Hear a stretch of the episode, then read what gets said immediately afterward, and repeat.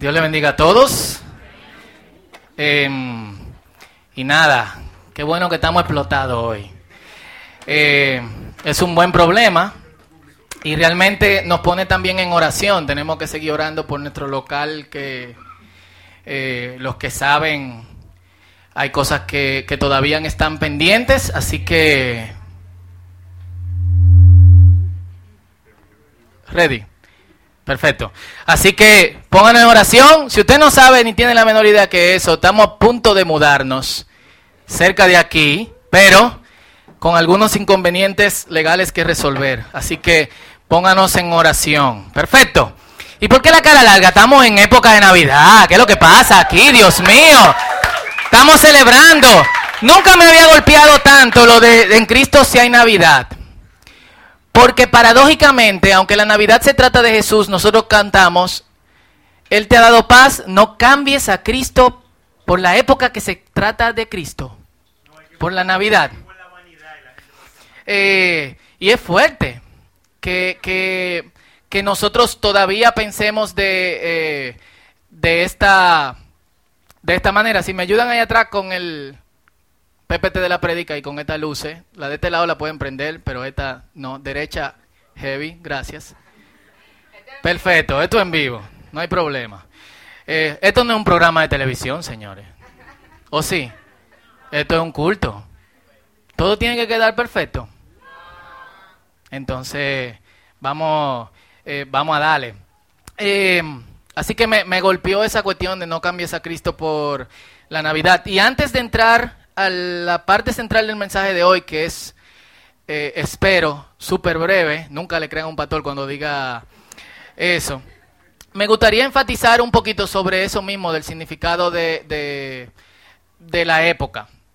Porque entre tapones, compras, filas, el doble, el correspondiente gasto extra que viene con el doble, las comidas familiares. Yo vivo frente a Jumbo y el día que dieron el doble, tú no yo no podía salir de mi casa. Yo duré en una cuadra 20 minutos.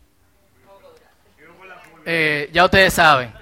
Eh, entre las comidas familiares, descansar al menos par de días. Yo trabajaba publicidad y las publicitarias bajan en, eh, en Navidad y entonces nos daban vacaciones. Algunos que trabajan publicidad quizás tienen vacaciones.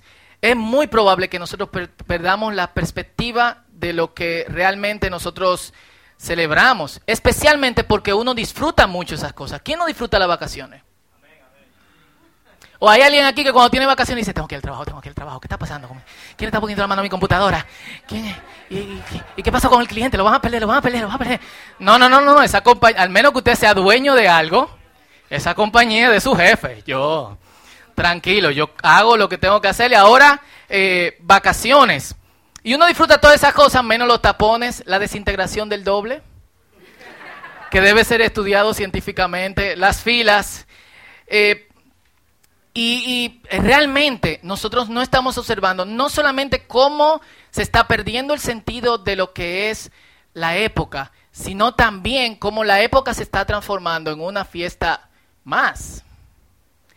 Eh, así como, por ejemplo, Halloween, los cristianos saben que se trata de lo que se trata, pero mucha gente no sabe eso, ni tiene la menor idea, entiende que para disfrazarse los carnavales pasaron a ser parte importante de la cultura, aunque eran otra cosa eh, antes. Estamos en un profundo cambio cultural donde la gente ya empieza a disfrutar la Navidad sin lo que la Navidad significa. Yo creo que fue Johansen el que puso en estos días un chiste en Facebook, ¿verdad? Que dice, mira acá, tú eres ateo. Si tú eres ateo, ¿por qué tú estás celebrando la Navidad? Bueno, yo celebro el cumpleaños de Einstein. Dice, ah, Newton, ya tú sabes, es tan importante el hombre. Yo tengo un amigo ateo que era pastor hace dos o tres años y él puso esto en, en, en su Facebook, eh, tapando su nombre, su foto y las malas palabras. Dice, Happy Freaking Holidays. ¿Qué festeja un ateo en Navidad? Nada, porque no hacen falta pretextos para festejar cada día de todo el año. Obviamente no es sobre cada día del todo el año, sino que tú haces celebrando, eh, celebrando ahora. Otro amigo, pastor, que era pastor y que yo no sé si es ateo o lo que puso hasta una foto de que Jesús porno, una cosa así. Eh, nosotros nos regalaron un CD de Disney para Benjamín, muy chulo, y él, eh, ahora estamos con canciones del Pato Donald cantando Al Mundo Paz y toda la cosa. Muy ah, pero yo no sabía que el, que el Pato Donald cantaba tan bien. Pero después de escucharlo la segunda vez, yo me di cuenta que de todas las canciones sacaron toda la conexión de la Navidad con la Biblia y con Jesucristo. Noche de paz. Lo de viene anunciando al niñito Jesús. El niñito Jesús lo cambiaron por quimeras de amor.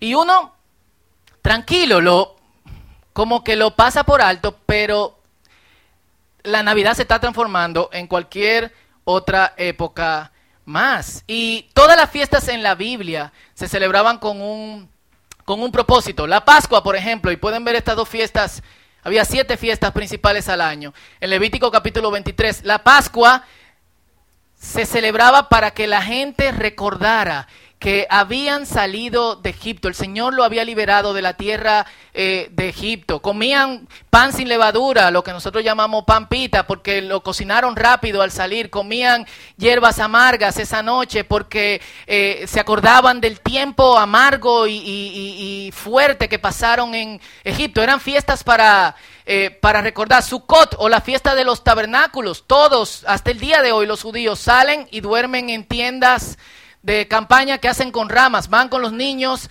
cortan las ramas y duermen en la calle. Y las ramas tienen un hoyo en el medio para ver las estrellas. Y con esto nosotros recordamos que fuimos forasteros en el desierto, durmiendo en casa de campaña por 40 años. Deuteronomio capítulo 6, versos 20 al 25, algunos lo podrán leer aquí, otros eh, no. Dice, el día de mañana, cuando tu hijo te pregunte, ¿Qué significan los testimonios y estatutos y decretos que el Señor nuestro Dios les mandó a cumplir? Les dirás, en Egipto éramos esclavos del faraón, pero el Señor nos sacó de allá con mano, nos sacó de allá con mano poderosa. Ante nuestros propios ojos, el Señor realizó en Egipto grandes señales y milagros terribles contra el faraón y contra toda su casa, nos sacó de allá para traernos aquí y darnos la tierra que juró dar a nuestros padres. El Señor nuestro Dios nos mandó a cumplir todos estos estatutos y temerlo, para que nos vaya bien siempre y Él nos conserve la vida como hasta el día de hoy, si tenemos cuidado de poner por obra todos estos mandamientos delante del Señor nuestro Dios, como Él nos ha mandado, tendremos justicia. Y de la misma forma, yo creo que nosotros, esta Nochebuena y esta Navidad, que comemos, damos gracias al Señor. ¿Quiénes nos dan gracias? Te gracias por la comida siempre. El récord de la oración más larga de la comida lo tiene Benjamín. Eh, y él nos reclama que nosotros no, que oramos muy corto, que no estamos cercanos al Señor. En serio. Eh, vamos a recordarnos, en medio del, del cerdo asado, los pasteles en hojas y todo lo que usted coma. Lo que sucedió un día como este. Daniela, nuestra hija pequeña de, de, dos años, es loca con la Navidad, a un punto que usted no se imagina. Nosotros la levantamos en la mañana y ella está, Navidad, Navidad, hoy es Navidad.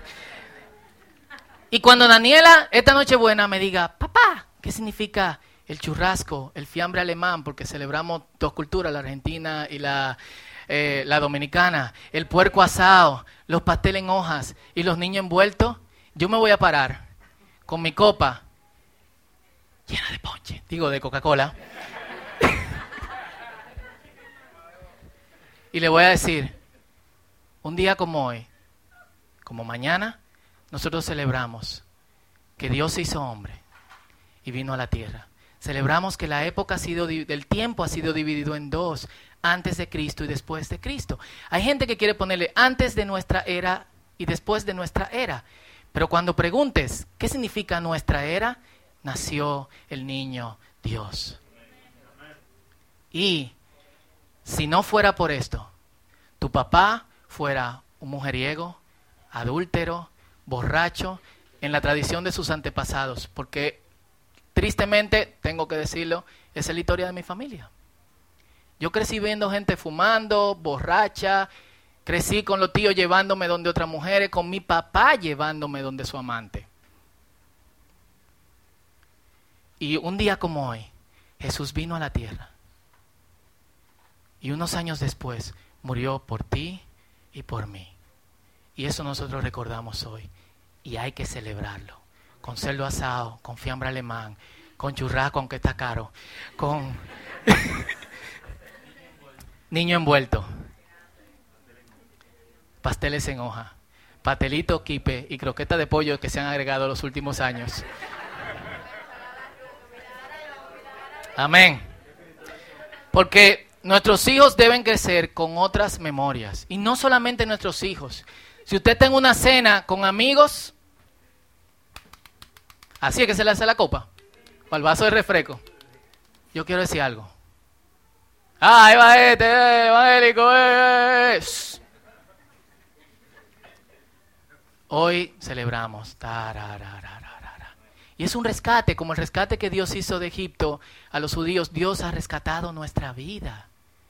Nosotros constantemente tenemos que pensar qué hubiese sido de nosotros si el Señor no me hubiese rescatado. ¿Cuál hubiese sido mi futuro? Full. Para que no nos pase como le pasó al pueblo de Israel, que no hicieron esto. Y dice en Josué, en jueces capítulo 2, versículos 10 y 11, que murió toda esa generación. ¿Qué, generación? La generación que creció en el desierto y a la cual sus padres le contaban estas cosas. Murió. Y vino otra generación. Después de ellos, que no conocía al Señor, ni sabía lo que el Señor había hecho por Israel. Y entonces los israelitas hicieron lo malo ante los ojos del Señor.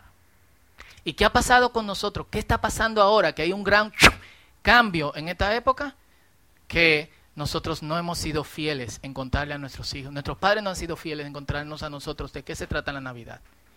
Y los que somos padres tenemos que empezar a ser fieles en contar de qué se trata la Navidad. Y decírselo a nuestros amigos y decírselo a la gente que celebra. Porque después de todo, ¿usted celebra cuestiones ucranianas? y, o nórdicas. Usted celebra que Thor mm, se levantó contra Loki un día como hoy. ¿Eh? ¿Por qué cenamos, papá? Porque Thor se levantó contra Loki un día como hoy. Papá le está dando duro a Marvel. y de hecho, la, primera historia que nosotros encontramos en el libro de Lucas, que tiene que ver con eh, con, toda esta época, con la Navidad, es de Zacarías y Elizabeth, los padres de Juan el Bautista. Y es curioso porque Zacarías, su nombre significa recuerda al Señor. Zahar Ya. Zahar recuerda Ya, el Señor, Jehová, como nosotros le, llamamos en, en, en Reina Varera. Y Zacarías y Elizabeth eran hombres centrados en edad, un hombre con una mujer ya entrada en edad, dice que a ella no le, no le, no le llegaba la costumbre de las mujeres, la amiga mensual, la menstruación. Pasó. No era posible que diera eh, a luz. Y este ángel Gabriel, el mismo que se le apareció a María, se le aparece a Zacarías y le dice, vas a dar a luz un hijo. Y ese hijo va a ser quien abrirá las puertas para que entre el Mesías. Será la voz que proclama en en el desierto. Zacarías no le creyó al ángel, él quedó mudo a partir de ese momento hasta que el hijo naciera. Y el día de la circuncisión, que le preguntaron cómo se va a llamar, como él no hablaba, todo el mundo estaba diciendo, se va a llamar Zacarías. Y él dijo, páseme una tabla, se va a llamar Juan. Pero ¿cómo se va a llamar Juan si no hay nadie en tu casa que se llame Juan? Y ahí el hombre habló. Y esto es lo que dice él. Eh, de su hijo en Lucas capítulo 1 versículo 76 al versículo 79. Él le dice, y tú, mi pequeño hijo, serás llamado profeta del Altísimo, porque prepararás el camino para el Señor. Dirás a su pueblo cómo encontrar la salvación mediante el perdón de sus pecados. Gracias a la tierna misericordia de Dios. Amén. La luz matinal del cielo está a punto de brillar entre nosotros para dar luz a los que están en oscuridad y en sombra de muerte y para guiarnos al camino de la paz. La Reina Valera dice, y para a través del valle de sombra de muerte guiarnos por el camino de la paz, paz, que es lo mismo que proclaman los ángeles en Lucas, capítulo 2, versículo 8 eh, al 14. José y María llegan a Belén la misma noche en que, en que van a dar a luz y como no tienen dónde dar a luz al niño, lo ponen en un pesebre. Muchos estudiosos dicen que fue en una cueva, lo cual es paradójico porque Jesús nace en una cueva y es luego enterrado en una cueva donde resucita también en una cueva. Y dice que lo envolvieron en, trapos, lo pusieron en este pesebre que es donde los caballos, burros, vacas beben eh, agua. Desde ese momento sabemos que es un milagro porque no se le pegaron ninguna esa batería o lo fortalecieron. ¿Cuánto dicen amén? No habían pensado en eso, ¿eh? y dice en Lucas capítulo 2, versículo 8 al 14. Y esto es curioso. Porque esa noche los ángeles no se le aparecen a la gente de estatus del pueblo. Los ángeles no se le aparecen a los líderes religiosos, lo cual es triste. Y nosotros deberíamos preguntarnos, ¿se aparecería nosotros hoy? Si, si viniera eh, Jesús hoy, los ángeles entraran al culto y dijeran, ¡Uy, salgan de aquí corriendo! Que ha nacido en, un poblado de Bonao el niño Dios. ¿Qué, qué, qué dijéramos? Deja que se acabe el culto, hermano. Tranquilo. ¿Cómo te interrumpe el culto? Y dice que a unos pastores que estaban en la fuera de la ciudad, en los campos cercanos, cuidando sus rebaños de ovejas, de repente se le apareció un ángel del Señor y el resplandor de la gloria del Señor los rodeó. Los pastores estaban aterrados. En español dominicano, friqueados. Pero el ángel los tranquilizó, no tengan miedo, dijo, les traigo buenas noticias que darán gran alegría a toda la gente. El Salvador, sí, el Mesías, el Señor, ha nacido hoy en Belén, la ciudad de David. Y lo reconocerán por la siguiente señal, amén, hay gozo en esta mañana. Encontrarán a un niño envuelto, por eso comemos niño envuelto, en tiras de tela acostado en un pesebre. De pronto se unió ese ángel, una inmensa multitud, los ejércitos celestiales que alababan a Dios y decían, gloria a Dios en el cielo más alto, gloria a Dios en las alturas y paz en la tierra para aquellos en quienes Dios se complace. Paz. Aloja. ¿Cuándo sabían que aloja significa paz? No es hola, sino paz, aloha, guay. Y yo creo que en este momento nosotros deberíamos preguntarnos, ¿habrá paz alguna vez en la tierra? Nosotros pusimos esta imagen en la, en la cosa del círculo y alguien puso un comentario riéndose como, fulanito, mira, porque decía, al mundo, eh, al mundo paz. Y la verdad es que en los momentos en que nosotros hemos encontrado paz, en los conflictos internacionales o intranacionales, siempre hay alguien que vuelve a revolotear el asunto. Esto es así porque cuando nosotros logramos la paz exterior, nos damos cuenta que no hay paz en nuestro interior y que no podemos estar tranquilos. Si quieren, hacemos una prueba. Ponme tres minutos sin música en la pantalla. Y vamos a hacer silencio por tres minutos. Y trate de que no le llegue nada a la cabeza. Y de que no hagan ninguna bulla. Cool. Que un maniquí challenge no. Un silence challenge. Le damos. Ponle dos. Yo creo que tres no morimos.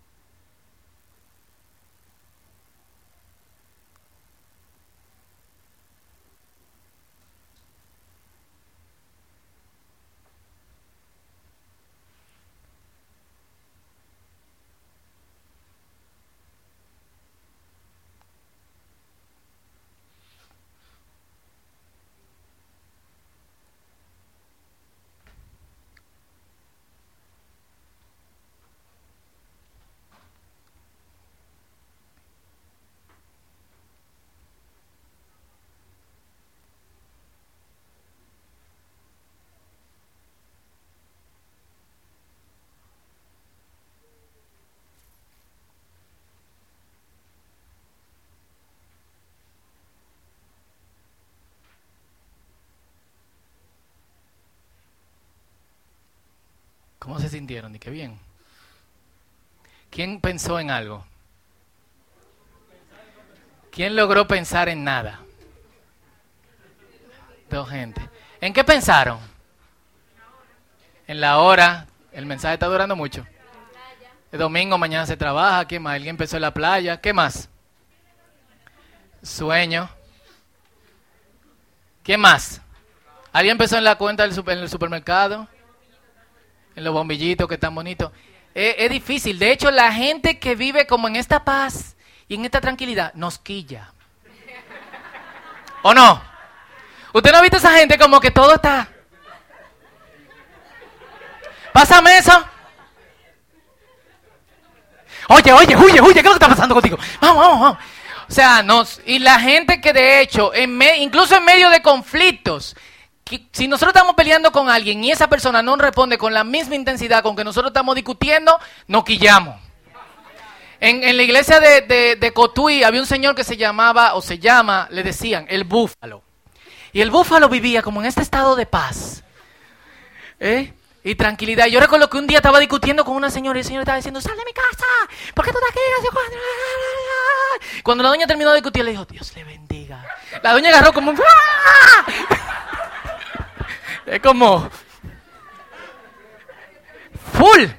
O sea, nos molesta la gente que es así. Y si una persona que está, que habla mucho, que se mueve, lo que sea, está tranquila, decimos, ¿qué te pasa? ¿Qué, pasó?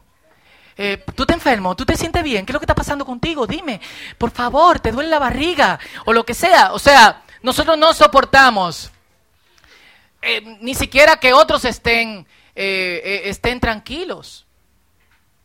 Y eso es crítico, porque eso revela que nuestro interior está en turbulencia constante. Mea culpa también. Full. Y por eso nosotros pasamos de una cosa a otra porque no podemos estar tranquilos. Se va a recordar qué está pasando realmente en nuestro interior. Y esa paz interna viene de la sensación de que uno está completo. No hay cuarto que dé esa paz interna. Usted puede tener todo el dinero del mundo. Yo conozco gente que tiene mucho. Yo conozco gente que se puede sentar ahora y sus hijos, y si viven como viven, o sea, si no suben su nivel de vida más, sino que viven como viven, sus hijos, sus nietos, sus bisnietos y sus tataranietos pueden estar sentados sin dar un palo en la vida, viajando por el mundo, de todo el dinero que tienen. Y no pueden estar tranquilos. Ustedes pueden llegar al punto máximo en su vida y va a encontrar que hay otra persona que está más arriba que usted y entonces la competencia tiene que seguir. No podemos estar tranquilos. ¿Por qué? Porque nos sentimos incompletos, que algo nos falta, que no, que no tenemos lo que deberíamos tener y cuando llegamos a donde queremos, entonces hay alguien que tiene algo más para arriba y entonces queremos seguir más adelante. Eso nunca se va a acabar. Dios, Jesús vino a rescatarnos de esa vaina. Llámelo así. No le ponga otro nombre. No le ponga cosa, no le ponga de ese asunto. Dígale cómo es. Es una cuestión. Algunos lo están agradeciendo en este momento. Esa sensación de estar completo solamente la puede dar Dios. Es la paz que sobrepasa todo entendimiento de la cual habla Filipenses capítulo 4. Y dice, pongan todas sus cosas sobre el Señor ¿Están preocupados? Oren. ¿Qué tú haces cuando tú estás preocupado? Oye, vamos a bailar. O tú no tienes algo ahí. Algunos beben, otros usan droga, otros salen para el cine o lo que sea. O comprar, lo que sea. Eh, Dios vino, Jesús vino a la tierra a crear esa sensación de paz en medio de, nosotros.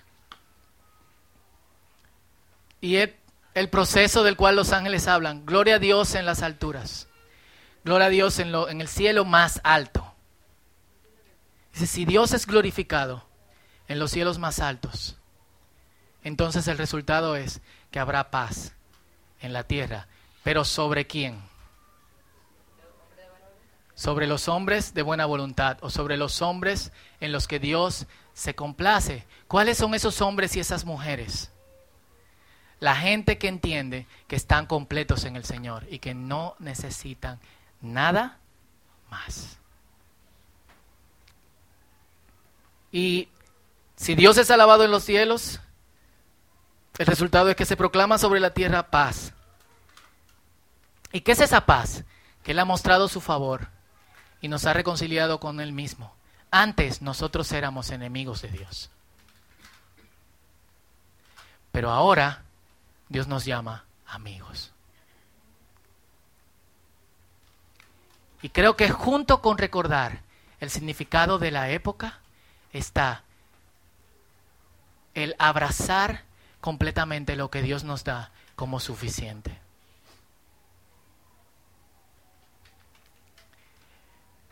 El no necesitamos nada más. Y lo que necesitamos, tú lo vas a proveer en el momento adecuado.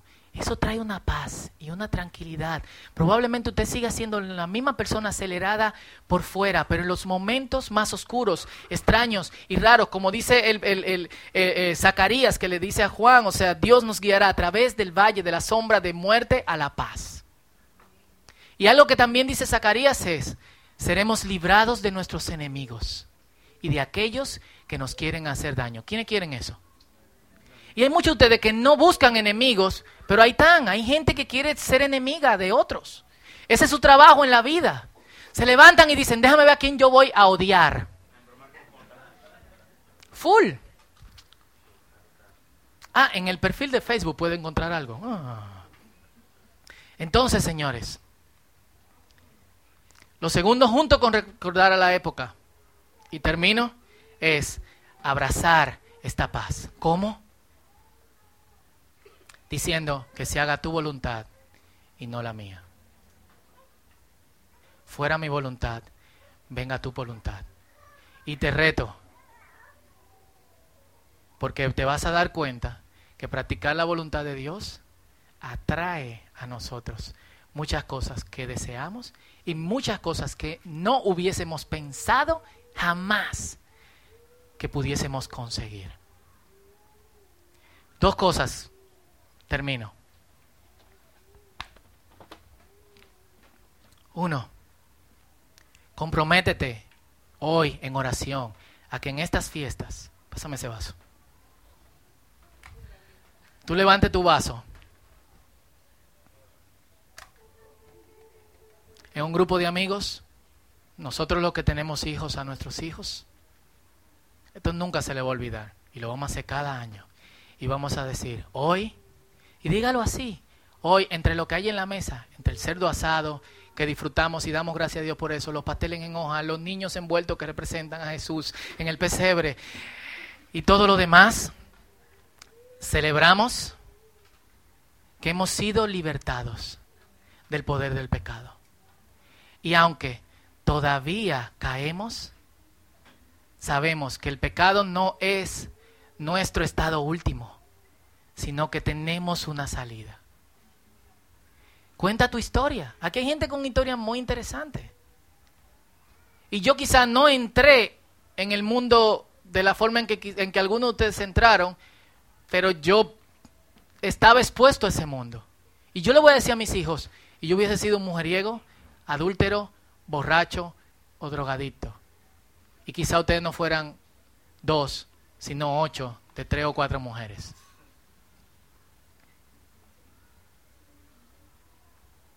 El Señor nos ha libertado de eso.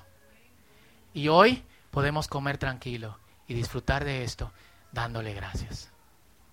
Y la segunda cosa con la que tú te vas a comprometer es, y empieza a hacer desde ahora, pero esa noche, con tu familia, con tus amigos, donde estés, pide permiso. Cuando tú quieras hacer un cuento que tú te aprendiste, tú interrumpe a todo el mundo y habla por encima de la gente y la gente te escucha y di, vamos a agarrarnos de las manos. La paz solamente llega cuando nosotros reconocemos que en Dios estamos completos.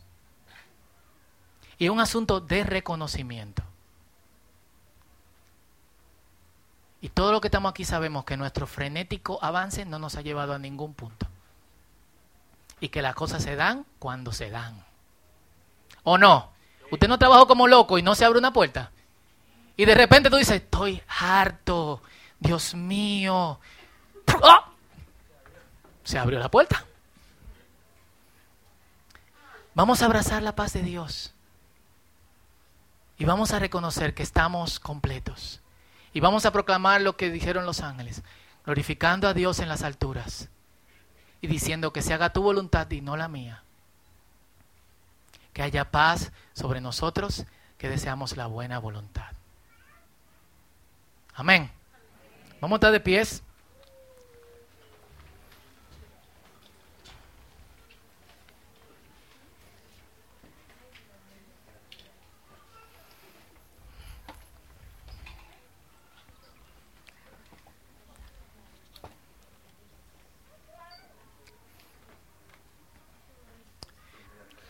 Y yo creo que hay un asunto personal también con el que tenemos que tratar aquí hoy.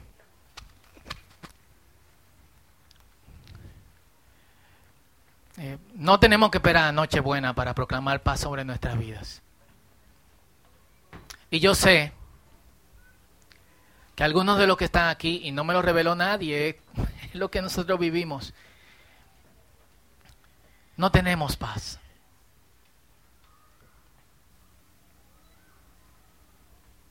No tenemos paz. Y yo te quiero decir algo. El Espíritu de Dios que está aquí puede traer paz a tu vida. ¿Por qué no abres tu corazón a Dios? Sea cristiano o no sea cristiano, ¿por qué no te rindes a la paz de Dios? Así que me gustaría que donde estemos cada uno presentemos en celebración y en solemnidad nuestro estado al Señor.